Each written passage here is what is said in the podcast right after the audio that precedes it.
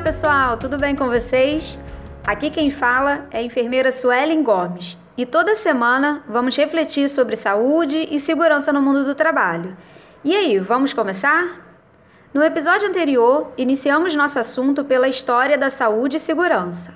Falamos sobre o acontecimento histórico que desencadeou o aumento dos problemas de saúde relacionados com as atividades do trabalho e o ano que foi criada a OIT, a Organização Internacional do Trabalho. Hoje continuaremos pela história da saúde e segurança no mundo do trabalho e vamos falar especificamente de como essa história aconteceu no Brasil.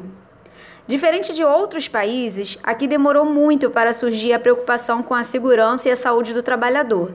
Isso só aconteceu quando registramos quantidades altíssimas de acidentes laborais.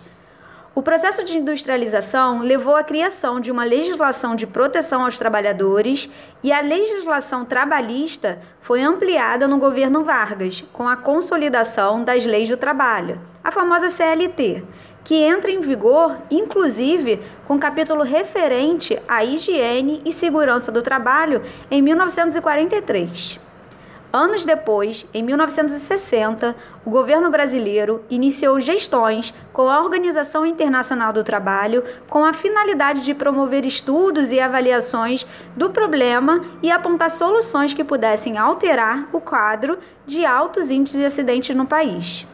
Em 1966, um pouquinho depois, foi criada a Funda Centro, a Fundação Centro Nacional de Segurança, Higiene e Medicina do Trabalho com o objetivo de realizar pesquisas sobre segurança, higiene, meio ambiente e medicina do trabalho. Hoje, a Fundacentro está presente em todo o país por meio de suas unidades descentralizadas, distribuídas em 11 estados e no Distrito Federal.